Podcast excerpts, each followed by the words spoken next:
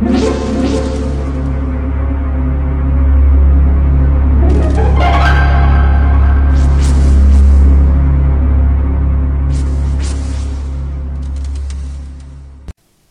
家好，我是小依依，欢迎收听《一分钟破案》。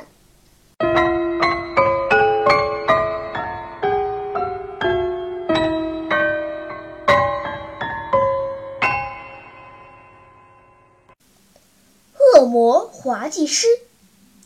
一天，大实业家松下五郎在家中接到一位自称是恶魔滑稽师的电话，对方声称看上了他珍藏的所罗门王冠。松下一听，脸唰的变得苍白。这个所罗门王冠是件稀世珍宝，现藏在他书房的保险柜里。保险柜是特制的，极其坚固。恶魔滑稽师挑衅地说：“锁在柜子里不安全，今天就有人来取了。”电话挂断后，大惊失色的松下慌忙报了警。十几分钟后，警长率领十名警察赶到，全面封锁了现场。所罗门王冠是放在那个保险柜里吗？警长指着书房角落的保险柜问：“平时总是寄放在银行租用的保险柜里，因为明晚有个朋友想来看看，这才从银行取回来。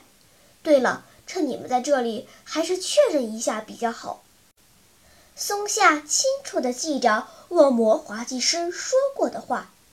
所以他要打开保险柜查看一下所罗门王冠是否还在。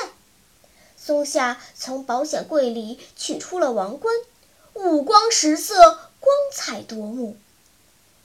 唉，真是太漂亮了！警长不由得叫出声来。突然，房间里的灯熄灭了，四周变得一片漆黑。接着。就听见窗外传来一声枪响，警长向窗外大喊了一声：“到底出了什么事儿？”屋内的人都不约而同地拥向窗边，在窗外监视的警察慌忙地报告：“院子的角落里突然窜出了一个可疑的身影，朝天开了一枪就跑掉了。”很快来电了，屋里又亮了起来。屋子还是一样，还是那张颇为豪华的桌子和那几个大沙发，还是那几个人。就在这时，松下痛苦地惊叫起来：“所罗门王冠不见了！”刚刚还在桌子上的王冠，突然不翼而飞。真见鬼了！房间都锁着门，所有通道都有人把守。于是。警长对在场的五个人都仔细地进行了搜身，但也没有发现王冠。请问，恶魔滑稽师是如何从戒备森严的房间里盗走王冠的呢？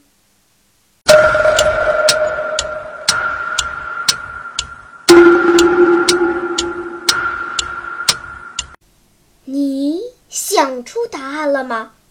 现在是拨开云雾探寻真相的时刻。原来，恶魔滑稽师早就隐藏在书房里了。他先将沙发椅掏空，藏在里面。其助手从窗户外见松下从保险柜中取出了王冠，便拉下电闸，造成停电。并以此为信号，指使另一同伙朝天开枪。当屋内人都拥向窗边时，恶魔滑稽师趁机从沙发椅中悄悄爬出，拿到王冠后再回到沙发椅中，然后等警戒解除后，再悠然地爬出沙发椅逃走。这就是王冠从密室消失之谜。当然。当初给松下打电话的也是恶魔滑稽师手下的人，告诉松下锁在保险柜里很不安全，是对松下的一种巧妙的心理诱导。上当的松下由于害怕王冠丢失，于是主动从保险柜中取出了皇冠。小朋友们，你觉不觉得？恶魔滑稽师和他的助手真是太聪明了吗？